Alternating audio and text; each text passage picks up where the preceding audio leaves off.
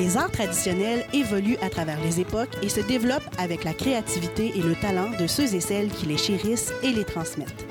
C'est grâce à ces porteuses et porteurs de traditions qu'on peut apprécier la musique et la danse trad, les contes et les savoir-faire artisanaux toute l'année durant.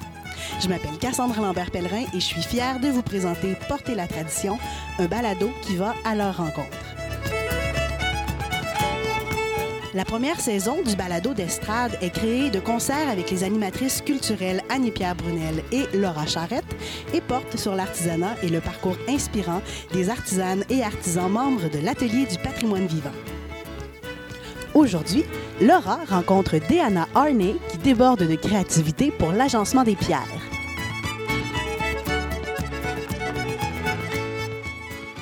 Salut, ici Laura, chargée de projet pour l'organisme Estrade. Aujourd'hui, j'ai le plaisir de rencontrer l'artisane Diana Arney, une artisane qui collabore avec notre organisme depuis plusieurs années maintenant. Bonjour, Madame Arney. Bonjour, Laura. Pour commencer notre entrevue, est-ce que vous pourriez simplement me parler de vous? Je suis une artisane. J'aime tout ce qui est de, l'artisanat. J'aime surtout les pierres, euh, puis travailler avec les pierres. Puis euh, l'artisanat me passionne. Pourriez-vous me parler des techniques artisanales que vous pratiquez? Présentement, je fais le, joaillerie et la paperole. Euh, la paperole, la plupart des gens ne savent pas ce que c'est. J'ai appris ça aux États-Unis il y a euh, plusieurs années ça, par curiosité. Je suis allée voir qu'est-ce que c'était. Ça s'appelle euh, quilling en anglais et les Français de France, je crois qu'ils appellent ça du killing. Alors, euh, je fais de, la paperole, je fais des petites cartes, puis aussi donner des, ateliers en paperole. C'est l'art de rouler des, des languettes de papier en différentes formes. C'est une technique qui est, facile pour les enfants au, début aussi. Ça leur donne beaucoup de créativité. Alors, c'est une chose que j'ai beaucoup aimé enseigner. Et c'est quoi que vous aimez dans la joaillerie et dans la paperole? De la joaillerie, j'ai toujours aimé ça. Ça fait longtemps que j'aime la joaillerie. J'ai commencé, j'avais à peu près une trentaine d'années, mais là, on n'avait pas tellement de choix de pierres ici à Québec.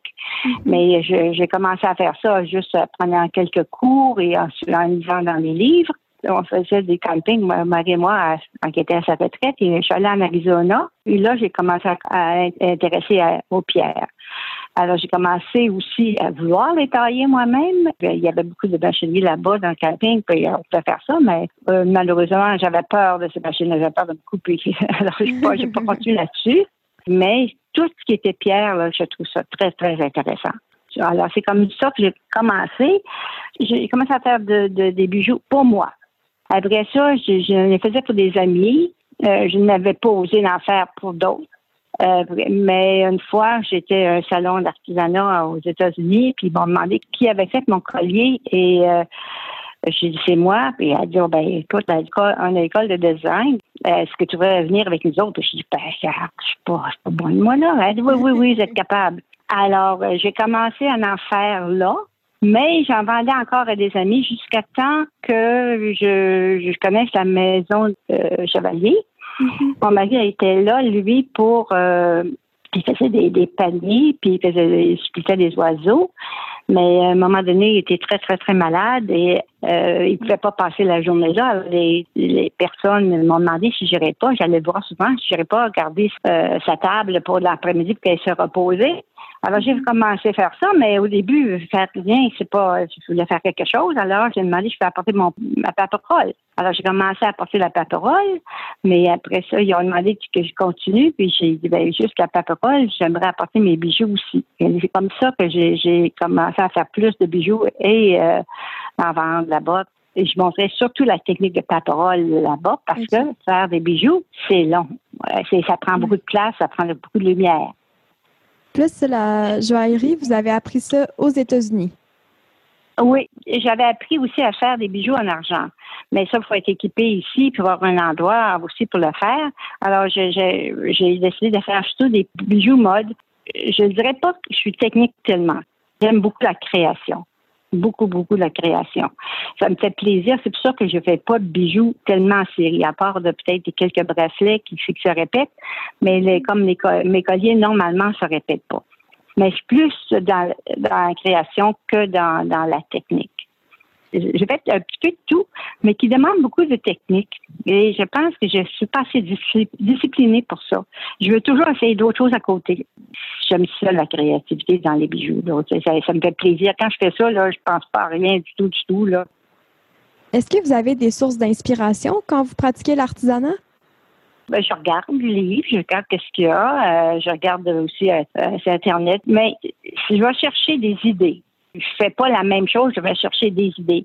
À un moment donné, j'ai une pierre, puis je dis, oh mon Dieu, regarde, j'ai cette pierre-là, ça irait bien. alors, je lis, j'ai appris à, m'améliorer aussi. j'ai commencé à faire différentes choses. Je commencé à faire des bracelets, j'ai fait des, colliers, mais j'aime ça prendre différentes formes de pierres. J'aime pas tellement le colliers qu'on voit toujours mode, mhm. mais euh, j'aime les colliers qui sont différents, en pierres semi-précieuses surtout. Pourquoi vous choisissez les pierres semi-précieuses pour créer vos bijoux? J'aime la qualité des pierres semi-précieuses, la beauté des pierres aussi. Je, suis vraiment attirée par les pierres. Il y a beaucoup de pierres synthétiques, oui, c'est bien, c'est moins lourd, les gens aiment ça aussi, mais moi, c'est la pierre qui m'intéresse. Selon vous, c'est quoi les conditions gagnantes pour créer un beau bijou? Il faut avoir euh, euh, beaucoup d'imagination aussi, hein, beaucoup de créativité. Euh, mais le créer les bijoux aussi, il faut choisir un matériel qui est bon, un bon fil, des fermoirs, des choses qui ne se brisent pas. la finition aussi est importante. Au commencement, j'ai appris à faire ça. On faisait des bijoux pour monter ça sur un fil de pêche. Mais euh, les cristals coupent le fil de pêche. Je me suis aperçu vite, ça ne restait pas longtemps et le fil de pêche finit par sécher. Alors maintenant, euh, je prends un fil de, métallique, mais recouvert de nylon. Il y a différentes qualités. J'essaie de prendre une très bonne qualité qui est souple pour pas qu'il casse non plus. Mm-hmm. Ça, c'est important d'avoir un très bon fil. C'est pas, c'est pas le aller d'un fil qui plie pas très bien puis les casse à un moment donné. Non, c'est pas plaisant de ramasser tes pierres à terre. C'est important d'avoir la qualité. Puis est-ce que vous avez des habitudes de création ou, mettons, un petit rituel? Ah oui. D'abord, ça prend beaucoup de matériel. Si on veut faire la création, si on a une idée en tête, on s'aperçoit qu'on n'a pas les pierres, c'est pas évident. Mm. Alors, euh, que je fais, il faut que j'aie une place qui soit ensoleillée. Alors, je sors tous mes bois parce que si je vois pas ce que j'ai, je peux pas créer. Hein. Tout est éparpillé partout. Euh, je, je, regarde les bois, puis je cherche avec une idée en tête. En chemin, ça change. Puis euh, là, je commence à regarder qu'est-ce que ça. Ah, peut-être ça, ça va aller bien. Là, là, des fois, je monte sur un fil qui n'est pas vraiment le vrai fil que je vais me servir commencer à monter ça sur un fil, euh, disons, de pêche, là, pour euh, juste savoir qu'est-ce que ça peut faire quand c'est tout ensemble. Là. Quand ça fait mon affaire, je le remonte encore sur un bon fil, mais je le ferme pas. Normalement, je le laisse une journée ou deux. Des fois, la main, oui, OK, je suis correct, j'aime ça. Des fois, je dis non, non, c'est pas ça que je veux. Là, j'essaye d'autres choses. Mais, tu sais, je ne le ferme pas parce que je me suis aperçue de, l'avoir fermé puis être déçue le lendemain par commencer puis tout perdre. Alors, c'est le même que je travaille. Vous fermez votre collier, euh, vous terminez une création. Comment vous vous sentez? Ah, j'aime ça. la plupart du temps, j'aime ça. D'autres fois, je suis pas sûre faut que je le mette de côté. Des fois, je ne la monte pas pour un bout de temps. Donc, ça, je le regarde encore, je dis vraiment, non, c'est bien. Est-ce que vous voudriez me parler d'une rencontre marquante que vous avez faite par le biais de l'artisanat? Je veux parler un peu de la paperole. Quand j'ai commencé dans les ateliers, je me suis aperçue que c'est quelque chose que j'aurais dû faire à 20 ans. J'ai adoré ça. J'ai adoré travailler avec les enfants. leur donner confiance. Il y en a beaucoup qui arrivent des enfants, ben, je suis pas bien, regarde l'autre, c'est pas beau ce que je fais. Puis, tu sais, il faut leur donner confiance. Oui, commence, fais-le. c'est beau, puis vas-y. Parce que j'ai enseigné aux enfants de chercher leur créativité. Mais, tu sais, de chercher, puis de, commencer, puis pas avoir peur de faire d'erreurs. Les parents ont tendance à dire, oh, ben non, c'est pas correct. Non, laissez-le faire. C'est sa créativité à lui, là. Tu sais, il faut lui donner confiance. Il y aurait des peintres dans le monde qu'on n'aurait pas choisi, là au commencement, dire, ben, tu pas, pas fini ça comme peau. Ça brise. Il faut pas essayer de chercher la perfection. J'ai beaucoup aimé ça. Je pense que j'aurais eu la patience à faire ça, mais j'ai, j'ai pas pensé à 20 ans faire ça, mais disons que ça, ça m'a beaucoup marqué. Est-ce que vous avez déjà enseigné aussi euh, la joaillerie? Non, non, non, j'ai pas enseigné. Je, l'ai montré à des, amis là, comment faire, là, quelle sorte de, de, matériel se, servir, puis comment finir les colliers, puis tout. Les gens disent oh c'est facile de faire ça. enfiler une perle, c'est pas difficile, là. Mais c'est mettre les choses ensemble puis ça lui donne du, caractère, c'est une autre chose. Ça en voit aussi dans les magasins, surtout dans les bracelets, c'est toutes les mêmes perles. Mais ici, il y en a c'est juste une perle l'une après l'autre, pas de créativité là-dedans. Là. Ça, c'est pas difficile. Ça, tu peux faire ça, là. Mais si tu veux faire quelque chose qui sort un peu de l'ordinaire, ben là. Et selon vous, ça serait quoi les qualités qui sont nécessaires pour être une bonne artisane? Ah, mon Dieu. Tu sais, je regarde dans le tissage, il y a des dames qui travaillent tellement bien là-bas, là, c'est incroyable. Euh, c'est tellement beau. Alors, euh, c'est une patience. Ça prend peut-être plus de patience que moi j'ai, là. Monter un, un métier, puis tout, là, c'est beaucoup, beaucoup de patience. J'aurais pas cette patience, mais je pense avoir une passion. Je dirais avoir une mhm. passion.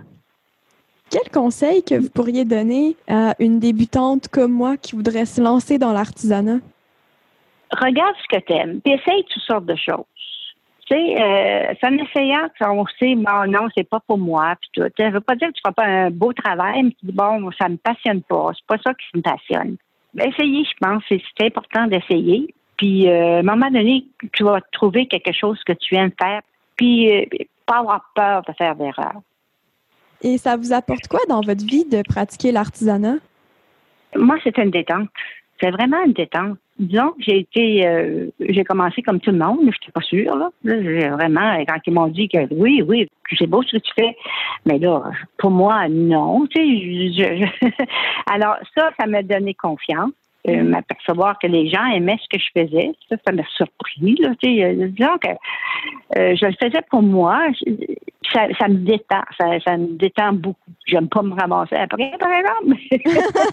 mais, ouais, c'est comme un inévitable, par contre. Hein. Oui, il y avait il y avait un monsieur qui était venu à la maison Chevalier une année, c'est un monsieur qui avait des boutiques à Montréal. Il m'avait demandé, il dit pourrais-tu en faire pour ma boutique? Alors, j'avais plus 20 ans. À 20 ans, j'aurais peut-être dit oui, puis OK, je vais faire ça. Puis là, j'ai dit non, non, non, non, non. Il va falloir que je fasse à peu près 100 morceaux, je sais pas quoi, de la même chose. parce que c'est le plaisir, moi, c'est de regarder les pierres savoir quoi faire. Maintenant, on pourrait enchaîner avec les questions en rafale. Première question, c'est quoi la toute première pièce que vous avez créée? Euh, me semble que c'est un collier que j'ai fait. Et c'est quoi la dernière pièce que vous avez créée? C'est peut-être euh, un des colliers que vous avez en vente avec euh, les agates bleues. Est-ce que vous comptez euh, le nombre d'heures que vous investissez pour créer une seule pièce? Non, je pourrais pas te le dire. Il y en a que ça va vite, puis d'autres, ça va pas vite du tout. Maintenant, on va continuer avec la présentation de l'une de vos pièces. Donc, qu'est-ce que vous avez choisi de présenter? C'est un collier en améthyste. J'ai choisi parce que d'abord la couleur qui est très, très, très belle. Euh, alors, vous allez voir, il y a des pierres de différentes formes. C'est ce qui me plaît. C'est le travail du, collier. Tu vas t'apercevoir que ça n'est pas fait d'enfiler une pierre une après l'autre. Là, il y a différentes choses. Euh, le métier, c'est une pierre un peu, un peu violet. Euh, ça, c'était une pierre euh, que, au début du christianisme, la métisse était considérée comme un antidote de l'alcool. Les Grecs, les autres, croyaient que boire du vin dans une coupe en améthyste les préservait de l'ébriété. C'est une pierre qui est chargée d'histoire. J'ai lu quelque part, disait, selon Léonard de Vinci, l'améthyste dissipe aussi les pensées magnifiques et active l'intelligence. Ah, je ne sais pas, le en tout Alors, ça suppose avoir beaucoup de bienfaits, là. Alors, c'est un quartz, la métisse. Hein? On voit souvent les géos de métis un peu partout. Alors, dans ça, vous avez, de, tu vois, la métisse de différentes formes dans mon collier. Puis euh, après ça, il y avait comme des, moi j'appelais ça la chips en anglais, mais j'ai essayé de trouver le mot français, là, des, des, morceaux de, d'améthyste aussi. Il y a aussi des euh, perles biwa sur le côté. Là. Les mm-hmm. perles biwa, ça, c'est des perles qui sont produites, c'est des moules, c'est des morceaux de, de, coquillages qui sont dans les moules qui font des, ces pommes de perles. Là. Alors, j'ai fini ça avec une petite chaînette pour si quelqu'un veut l'avoir un peu plus long. Les fermoirs au mort, je pense que j'ai mis sur ça. Ça, c'est plus facile pour attacher. Les fermoirs sont importants pour moi aussi. Hein faire attention parce que des fermoirs sont tellement difficiles à mettre. Tu sais, attacher soi-même, on n'a pas toujours quelqu'un qui va nous l'attacher. Alors, mm-hmm. pour les personnes euh, qui sont seules puis qui ont plus de difficulté à fermer le, le, collier, là, j'essaie de choisir quelque chose qui est plus facile. Et maintenant que je suis vieille, je peux comprendre ça parce que je me souviens d'avoir acheté un, bracelet à un moment. Elle était dans 80, mais elle était pas de mettre. Je ne supporte pas ton bracelet. Dit, je suis pas capable de mettre. J'essaie de choisir un, peu plus gros pour que ça soit capable. Tu sais, euh, Dans ça, c'est, pas plaisant. Quand tu dis que tu es pressé le matin tu essaies de mettre un, bracelet et tu n'es pas capable de faire. oui, non, c'est ça. Il a beau être hein. magnifique, mais c'est pas pratique. non, non, c'est pas pratique. Ça a ah, été quoi les grandes étapes de création du collier euh, améthyste? Ben, j'avais différentes euh, pierres améthystes. Je dis, moi, c'est mauve. On mange c'est mauve longtemps, là. Alors, euh, tu sais, il faut savoir quoi mettre avec. J'ai des fois, tu peux mettre du turquoise, oui, tu peux mettre du blanc. Alors, j'ai essayé plusieurs choses, mais le fait de, de comment placer ces différentes pierres-là pour que ça tombe bien aussi, là, alors ça, c'est une affaire que je fais aussi. Quand je fais un collier, souvent, je l'attache et je le porte une demi-journée pour savoir comment ça tombe. Parce que euh, des fois, tu te dis, bon, les pierres sont belles, mais ils tombent pas tellement bien. Il faut le porter pour savoir ce qui glisse et ce qui, euh, ce qui pique.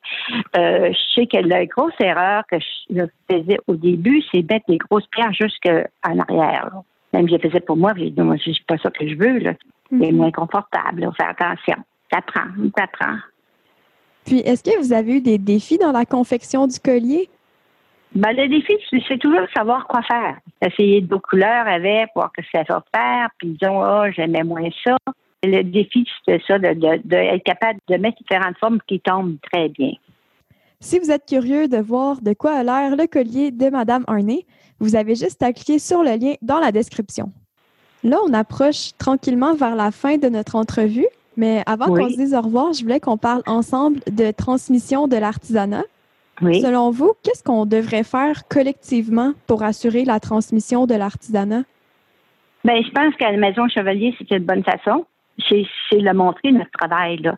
J'ai regardé, il y a des gens partout au monde qui ont acheté mes bijoux. Là. Des Espagnols, des Italiens, des, Chinois, partout, partout, là, parce que je m'amusais à écrire d'où il y a les, bijoux.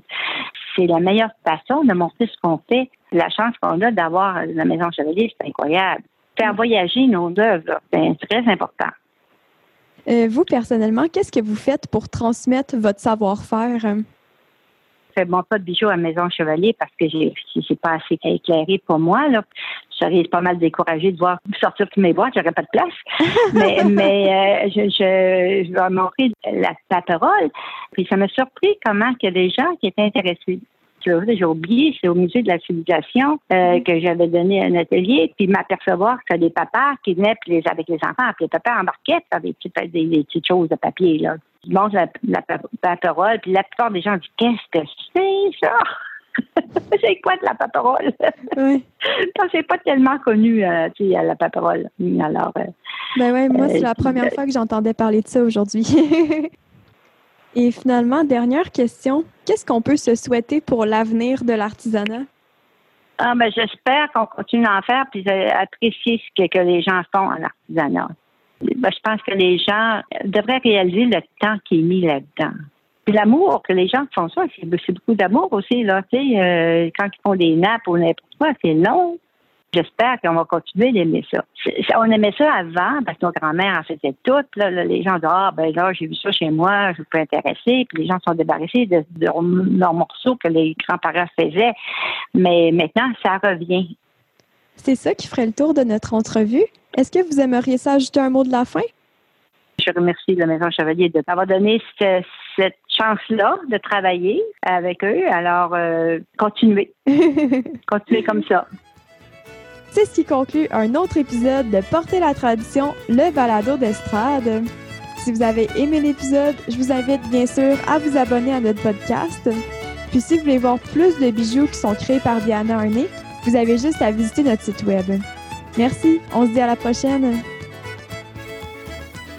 Le balado d'estrade est une production du Centre de valorisation du patrimoine vivant. Cet épisode a été réalisé par Laura Charrette. Le thème musical est un extrait de la pièce L'autre bord de l'eau du groupe La Déferlance. Merci à Diana Arnay pour sa générosité. Je m'appelle Cassandre Lambert-Pellerin et on se dit à bientôt pour un autre épisode de Porter la tradition.